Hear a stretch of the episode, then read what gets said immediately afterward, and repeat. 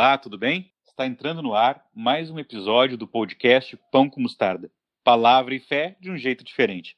A essa altura da nossa caminhada, talvez você já saiba, mas não custa nada lembrar. Pão com mostarda é um nome feito a partir de analogias bíblicas. Pão, símbolo da palavra de Deus, e mostarda, uma comparação feita pelo próprio Cristo com a nossa fé, que, embora pequena, se bem alicerçada, pode transformar a nossa vida. Quando você junta palavra e fé, coisas extraordinárias acontecem. Eu sou o Vinícius e quero lhe dizer que, graças a Deus, eu e você somos parte de um sacerdócio diferente. Olá, eu sou o Erickson e quero dizer para você que o livro de Levíticos é a religião da vida e não da morte. É isso aí. Nós estamos na nossa Rota 66, uma caminhada pelos 66 livros da Bíblia. Já conversamos sobre Gênesis. Último episódio, nós conversamos sobre o livro do Êxodo e a saída do Egito, conversamos sobre as pragas. E agora chegou a vez de conversarmos sobre o livro de Levíticos, terceiro livro da Bíblia e que tem uma mensagem muito, muito curiosa.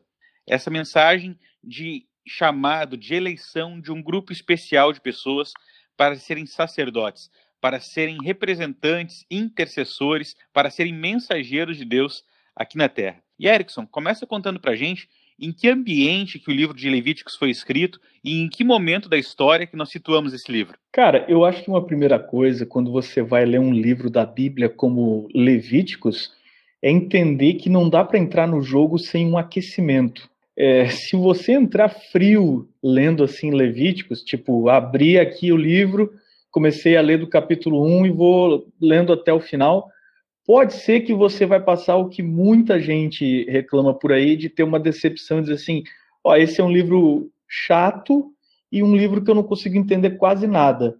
Então, eu acho que uma das coisas mais importantes é que você tem que ter um certo aquecimento para ler esse tipo de literatura na Bíblia. Primeiro, entender que Levíticos faz parte da, do conjunto aí da lei mosaica e ele é uma continuidade daquilo que a gente viu no Monte Sinai.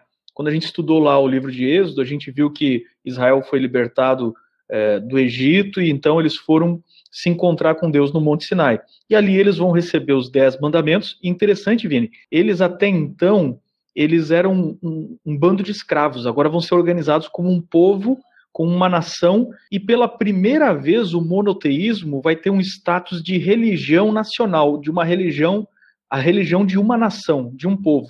Até então não tinha um povo, até então tinha as famílias dos patriarcas de Abraão, Isaac, Jacó.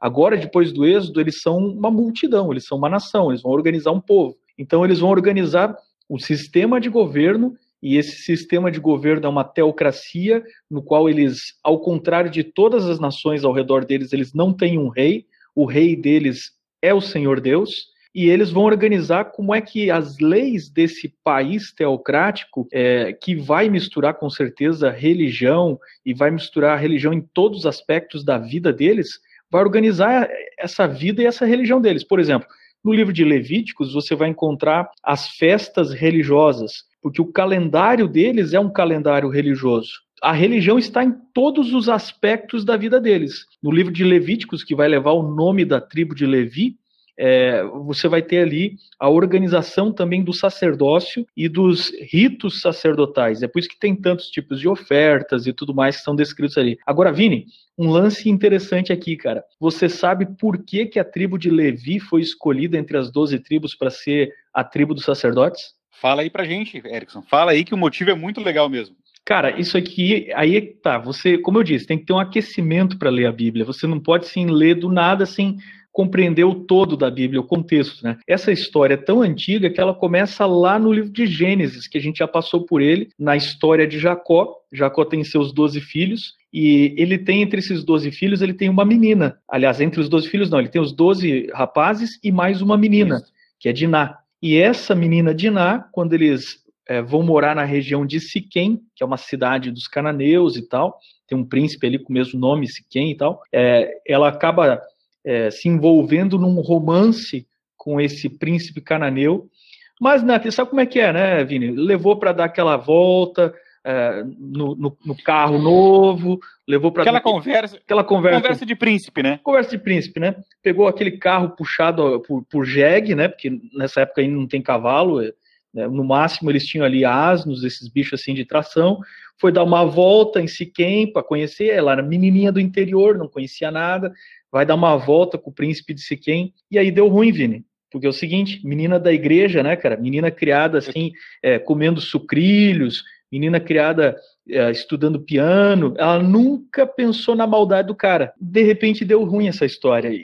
É, Diná acaba sendo estuprada, ela acaba sendo é, forçada ali, seduzida e tal pelo príncipe de Siquém. Nessa tragédia, é, ela volta para casa. Nessa altura do campeonato, Jacó já é um homem idoso, já é um homem mais velho. Ele vê a tragédia e aquela coisa, né?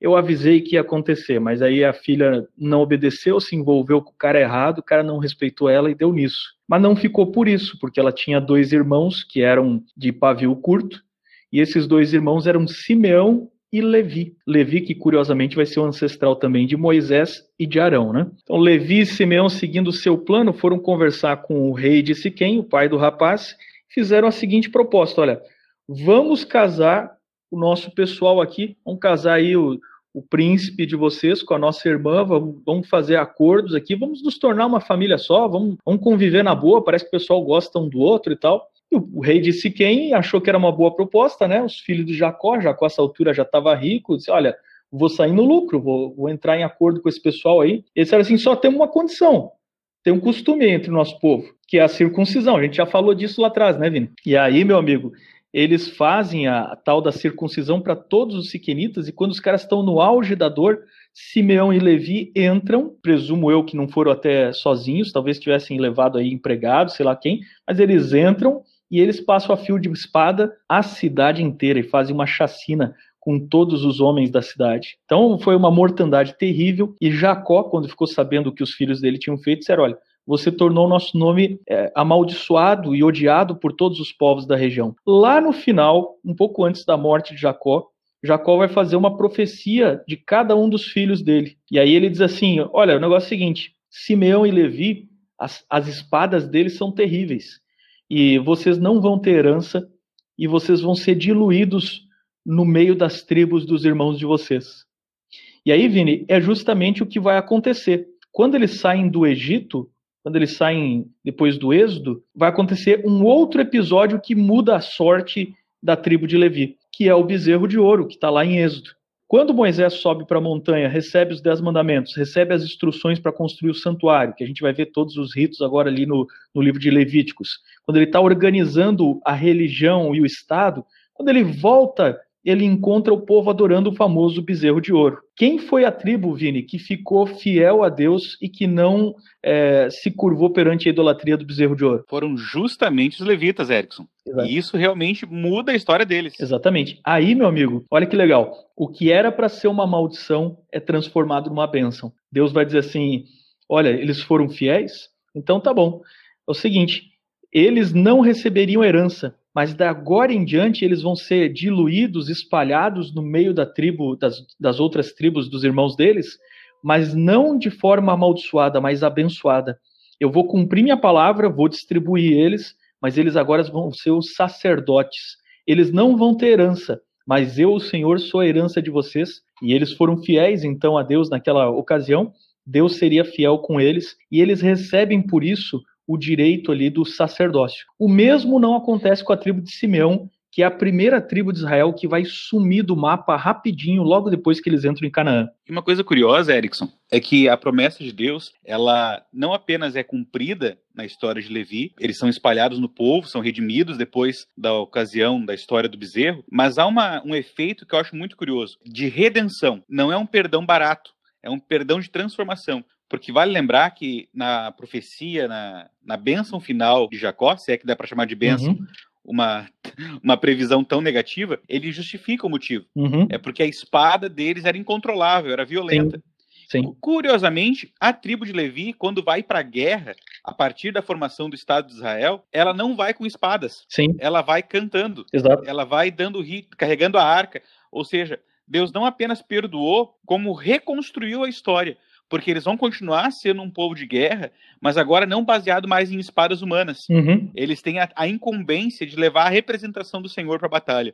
Eles realmente tiveram a vida transformada. E falando, você comentou, Erickson, que ah, o livro de Levíticos é o começo da religião monoteísta como a religião de um povo. Exato. E sabe uma coisa que me chama muita atenção? É que antes de falar do sacerdócio, de um clero, antes de falar de um local ou coisa parecida, a religião monoteísta, a religião do Senhor, ela começa ensinando sobre sacrifícios. Uhum. Sacrifícios que são símbolos do sacrifício de Deus na pessoa de Jesus.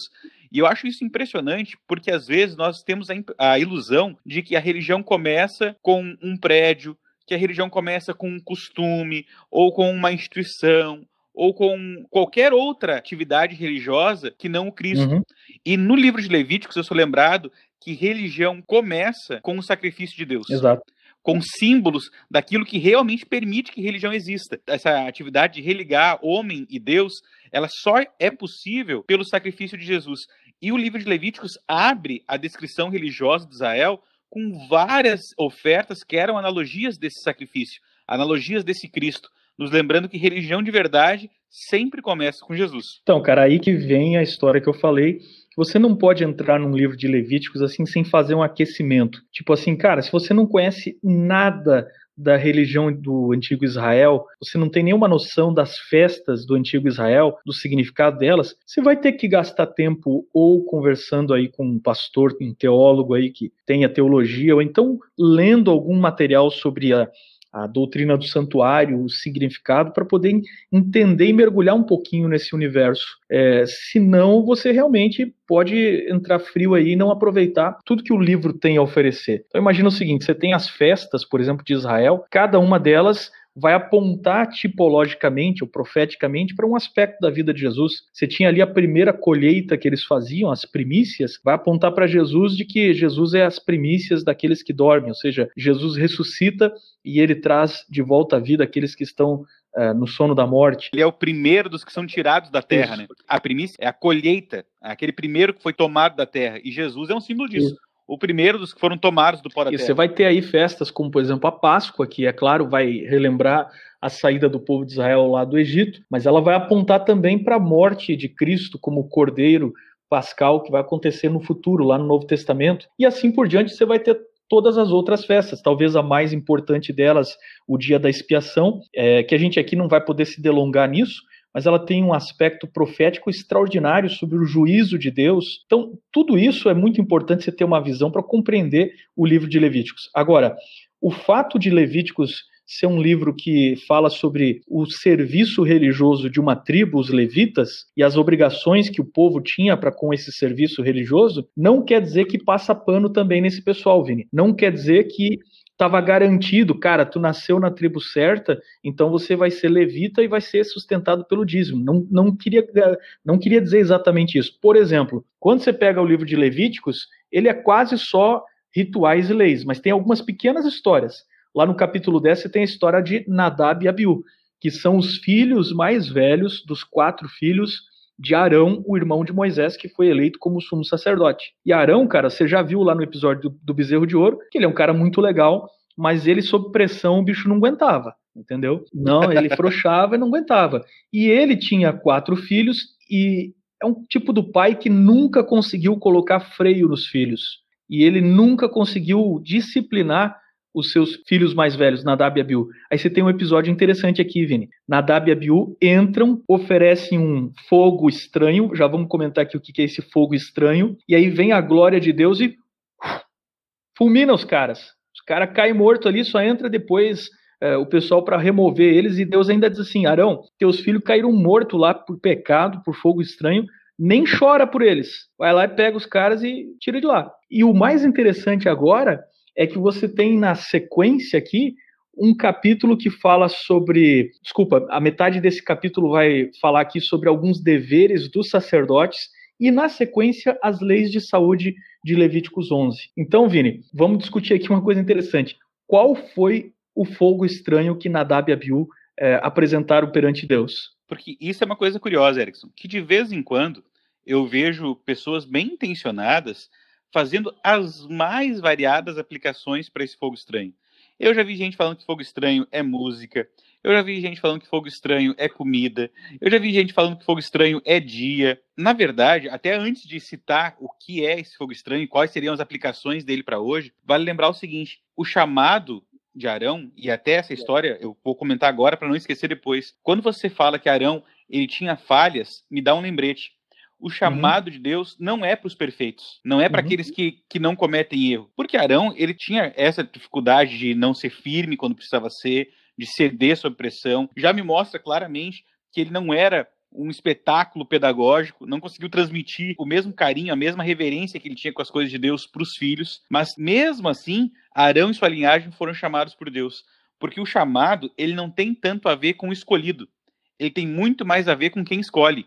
Uhum. É Deus que faz o chamado e, a partir disso, reescreve as nossas atitudes e as nossas funções de acordo com o seu propósito. Agora, falando do fogo estranho, eu já quero abrir aqui um detalhe curioso. Deus só falou de um fogo estranho porque eles já tinham uma noção do fogo. Desde lá do Gênesis, desde lá de Caim e Abel, quando há a manifestação da queima da oferta por fogo, ele já tem uma referência de que esse fogo é um símbolo de santidade algo que é diferente, que parte do Senhor e transforma a vida humana, Erickson. Uhum. Por que eu uhum. digo isso?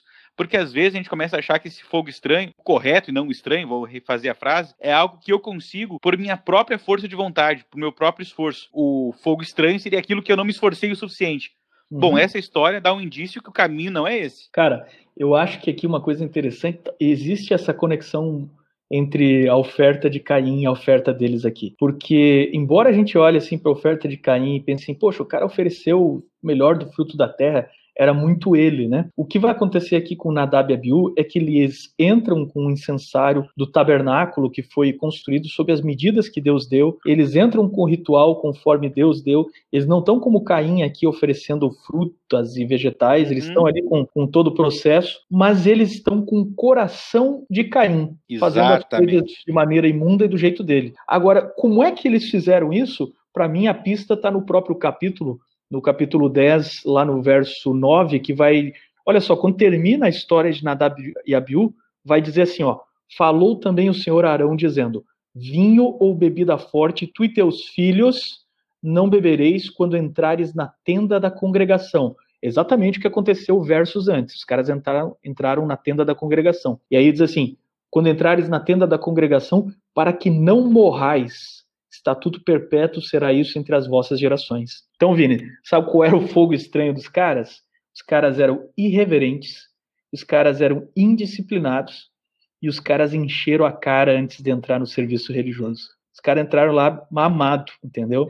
Eles entraram poluídos e o vinho, seja lá a bebida que eles têm usado ali, poluiu a mente deles e com a mente poluída, eles entraram na presença de um Deus santo. E agora eu vou falar por que, que eu acho, eu faço analogia com Caim e Abel. Porque, como você disse, aparentemente o visual do ritual estava certo.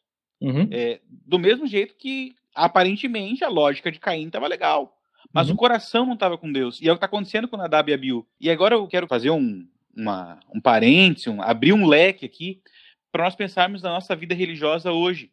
Sabe que a igreja mudou nós não temos os mesmos rituais que existiam na época dos levitas e do santuário, mas nós temos as nossas práticas, nós uhum. temos os nossos costumes, as nossas cerimônias, e a chave aqui para nós começarmos a entender o que, que pode ser esse fogo estranho na nossa vida é nós entendermos que Deus não está preocupado só com a forma, uhum. só com a estética, só com o ritual mas na maneira como o nosso coração, como a nossa mente está apresentando a nossa adoração. Ô, Vini, Porque lembra sabe, que. Você sabe que essa questão de estética, desculpa te cortar, cara, mas essa questão de estética ah. que você falou, ela é tão importante porque os debates teológicos atuais, eles muitas vezes eles olham para essa questão estética e buscam em textos como esse certas justificativas bíblicas. Se a gente pensar em estética, vou pensar aqui na, em algo que eu entendo um pouco, que é a parte de desenho, de visual, de, de coisas assim. Né? Uhum. Eu, eu, curto muito desenhar, para quem não sabe. Cara, se você olhar para a estética do santuário, ele tinha dois compartimentos, Santo e Santíssimo, certo? Isso aí também tinha no templo de Baal dos cananeus. Se você olhar para a estética em termos assim, por exemplo, da Arca da Aliança, você encontra móveis no Egito muito parecidos com a descrição Perfeito. que a gente tem da Arca da Aliança. Só para você ter uma ideia, cara, a, aquela princesa Hatshepsut, que a gente discutiu lá na, no podcast Sim. sobre Êxodo, ela construiu um grande mausoléu mortuário, que era o lugar onde os deuses recebiam, era a nova modalidade que os egípcios criaram depois das pirâmides, não estavam mais usando pirâmide. Ela criou ali os túmulos para os grandes reis que foram é, colocados ali. Sabe como é que ela chamava aquele lugar? Santo dos Santos. Então, você tem muita coisa, cara, se você olhar para a cultura da época, que são elementos esteticamente, visualmente, muito comuns. É, sacrificar um cordeiro no altar quase todos os povos daquela região faziam isso, faziam algo parecido. Então, essa questão da forma religiosa e da, da, estética é muito perigoso a gente se basear nisso e esquecer a teologia. Onde é que está a grande diferença da religião? E é esse o tema do livro de Levíticos, né? Ser santo, ser separado, ser diferente. Onde é que está a grande diferença deles para os demais? Vini, eu vou, vou aí justificar minha fala de entrada aí, é, que Levíticos é a religião da vida. Por quê? Porque, cara, quando você olha para Levíticos, você pensa da seguinte maneira: qual era a religião do mundo ao redor desses caras? O Egito praticamente cultuava a morte. Toda a religião egípcia era fazer o cara passar para o outro mundo. Ou fosse o, o faraó como representante, aí a salvação era via faraó, se o faraó passasse para o outro mundo, todos os seus servos iam também, ou talvez de diferentes outras formas, adorando os espíritos dos mortos e assim por diante. Mas se pegar o Egito de onde eles saíram, cara, o culto era a morte. Toda a religião egípcia, a Bíblia egípcia vai chamar o livro dos mortos. Culto egípcio é um culto à morte. Qual é a religião do israelita lá no meio daquele deserto? Cara, qualquer coisa que lembrasse a morte, o cara estava imundo. Se você se cortou, Vini, você sangrou um pouquinho, tá imundo. Se a mulher sangrou um pouquinho nos seus dias ali do mês, tá imunda. Se o cara teve uma poluição noturna, tá imundo. Se ele teve alguma emissão de fluxo corporal, está imundo. Por que está imundo? Não é imundo no sentido aqui de que estava sujo. É imundo no sentido ritual, porque qualquer fluxo corporal lembrava o ciclo de nascimento, vida e morte. Lembrava a finitude humana. E uma vez que o sangue lembrava a vida e a morte, o que estava dizendo é o seguinte: olha, o ser humano morre e o salário do pecado é a morte, então o ser humano é pecador. Ou seja, qualquer coisa associada à morte era imunda. Por exemplo, uma das leis que você vai encontrar é que se eles tocassem algum corpo morto, eles estavam imundos para o serviço religioso. Porque a, a, religião de Levíticos é uma religião que considera que a morte é uma coisa ruim, a morte é um salário do pecado, a morte é um problema que tem que ser resolvido através da expiação do cordeiro, que era ali um tipo daquele cordeiro que viria, Cristo Jesus. Então a religião de Deus é a vida. Agora, o mais curioso aqui, Vini, é o seguinte: o Deus que odeia a morte, porque a morte é a consequência do pecado, toma a morte sobre si, se submete à morte, e isso é apresentado no ritual do cordeiro que é oferecido lá no santuário. E sabe, Erickson? É fantástico, né, cara? Se você pensar nisso, é, é fantástico. Aí você começa a dar algum colorido para o livro de Levíticos, né? E eu acho interessante também o seguinte: logo depois de falar desse fogo estranho e dizer o seguinte, olha, não é a forma só que conta. Deixar bem claro que nós não estamos de maneira nenhuma dizendo que você pode agradar a Deus, adorar a Deus, se apresentar diante de Deus de qualquer jeito, de qualquer forma. Não, não é isso. Tanto é que na WBU se apresentaram, entre aspas, da forma correta. Uhum. A questão não é, Perfeito. ah, vamos fazer de qualquer jeito, é, vamos esculhambar mesmo. Não. A questão é só que o livro de Levíticos me lembra é que só a forma não basta. Sim. E agora que o Erickson falou dessa desse contraste, melhor dizendo, entre a religião da morte e a religião da vida, eu acho muito interessante que depois da sentença de Nadab Abiú, a próxima coisa que aparece no livro de Levíticos, a partir do capítulo 11, é uma série de leis que, às vezes, nós tratamos muito negativamente. São as leis sobre alimentação, os animais puros e impuros, as impurezas provocadas pelo parto, as doenças que vão ser impuras, como é que você vai purificar essas doenças? Mas perceba, todas essas leis, elas têm um princípio, um norte, que é preservar a vida. Você vai cuidar da alimentação para preservar a vida. Você vai tratar de uma maneira diferente algumas doenças para preservar a vida. Você vai cuidar sobre o, como vai ser o processo do parto para preservar a vida. Uhum. E onde que isso me chama a atenção? Porque Deus está dando algumas orientações, e aqui eu quero de novo deixar bem claro: essas orientações, elas não são um fim em si mesmo. Não é só para você viver mais, não é só para fazer um checklist e ver se você passa ou não passa no teste. Mas essas é, leis, essas, essas diretrizes, elas são um reflexo de como está o seu coração, de como está o teu relacionamento com Deus. Então, na verdade, é o seguinte: você cuida da alimentação, você vai deixar de comer alguns animais, ou vai cuidar de maneira diferente de algumas doenças, não é só para viver mais e nem apenas para que você tenha cumprido um pré-requisito para então ter religião. Não, você vai fazer isso também por saúde, também por ser uma orientação, mas acima de tudo porque é um reflexo do seu coração. Que é isso o que talvez não tenha ficado claro nem para Nadab e Abiú, nem para Caim lá no Gênesis. A ilusão de que achar que só porque preencheu o requisito tá tudo resolvido. Uhum. E aí eu, isso ecoa lá no Novo Testamento, quando o apóstolo Paulo fala assim: o nosso culto racional é aquilo que Deus espera, é a nossa compreensão, a nossa oferta é mais do que um, um rito, é mais do que algo formal. A nossa oferta é um reflexo do que vai no nosso coração. E quando a gente começa a pensar assim, o livro de Levíticos como um todo, ele vai mudar radicalmente a maneira como é encarado. Uhum porque ele vai falar de ter cuidado sexual, ele vai cuidar de, ele vai falar de relacionamento com a vizinhança, eu acho fantástico. O capítulo 19 fala como é que você vai lidar com aqueles que estão perto de você, vai falar sobre crime, sobre regras para sacerdócio, sobre regra para refeição que vai ser oferecida como sacrifício. Mas tudo isso eu quero deixar bem claro que começa a partir do recado de Nadab e Abiú. Olha, tudo isso aqui só vai fazer sentido se o seu coração estiver comigo, se a sua mente está voltada para mim. Se não, vai se repetir o que aconteceu Nadab e Forma bonita não é o suficiente para se manter vivo diante da glória de Deus. Cara, e eu termino aqui, Vini, a minha parte com o seguinte conceito. Olha só. Quem é e Abiú? Eles são, na sequência, os próximos sumos sacerdotes aí do povo. São os filhos de Arão não tem facilidade para ninguém, não tem preferido porque é da família. Pelo contrário, o juízo foi ainda mais forte para eles. Você vai encontrar na Bíblia o povo de Israel enchendo a cara e bebendo, passando do, dos limites em muitas coisas, na glutonaria, na sexualidade, em alguns momentos. E você não vai encontrar eles sendo fulminados por Deus. Por que, que Nadab e Abiú foram fulminados? Por duas coisas. Primeiro, porque eles entraram na presença direta de Deus ali dentro do santuário. Entraram em pecado sem o devido cuidado de pedir perdão dos seus pecados e entraram bêbados. E segundo, esses camaradas, eles têm que dar o exemplo.